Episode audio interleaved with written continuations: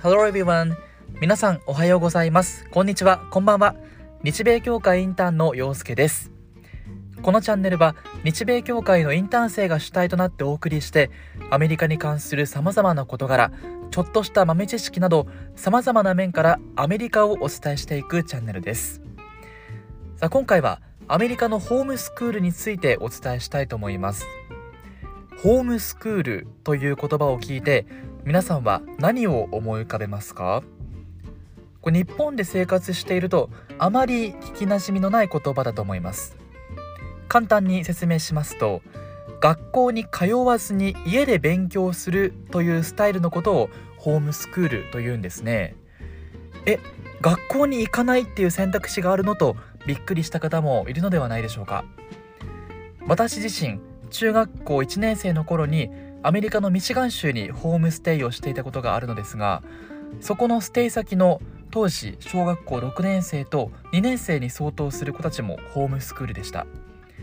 そんな私の経験もありまして今回のエピソードではホームスクールを取り上げようと思います。それでは早速ここからはアメリカのホームスクールについて皆さんと一緒に掘り下げていきたいと思います。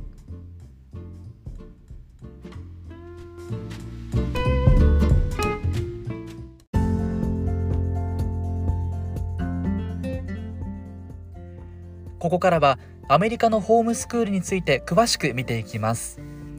ホームスクールというのは文字通り学校へ通学することなく自宅で学習して正規の学校教育に変える教育のことです。学校へ通わずに自宅で親が子供に勉強を教えるというのがホームスクールの姿です。親が自分の手で子供の教育をする形が一般的ですが数人の親が協力をして自宅を使って小さな学校のような形式をとることもあります。それぞれの親が手分けをして自分が指導可能な教科を学校の教科書や指導書を使って教えるというパターンですね。この対象となる子どもたちは幼児から高校生まで様々です。またホームスクールで学んだ子どもが大学に進学することも可能です。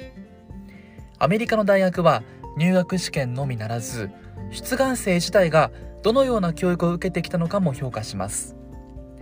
しっかりとした教育を受けられていればそれを評価され入学を許可されます。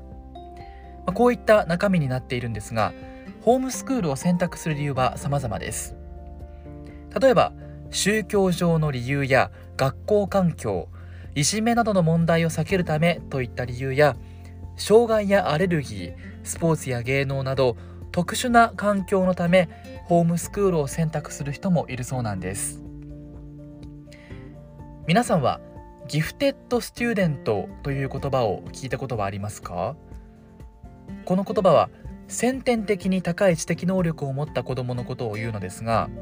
そういった子どもは学校よりも家庭でその子に合ったペースで学習をするといったパターンもあるみたいなんです。これはとても興味深いですよね。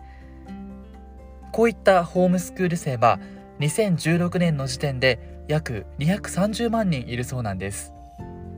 ホームスクール生は年々増加傾向にありまして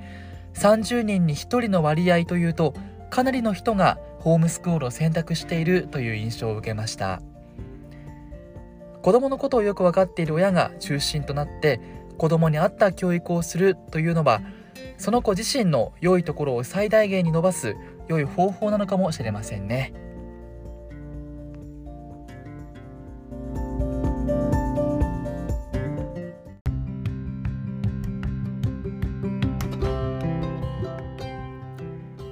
さあここまでアメリカのホームスクールについて見てきましたいわゆる日本に見られるような学校に通うことで勉強以外にも様々なバックグラウンドを持つ人と交流をして世界や視野を広げるきっかけになり社会性を磨けるというところ。はたまたホームスクールのように自分の子供に合った環境で最大限子供のいいところを伸ばせる環境を整備する。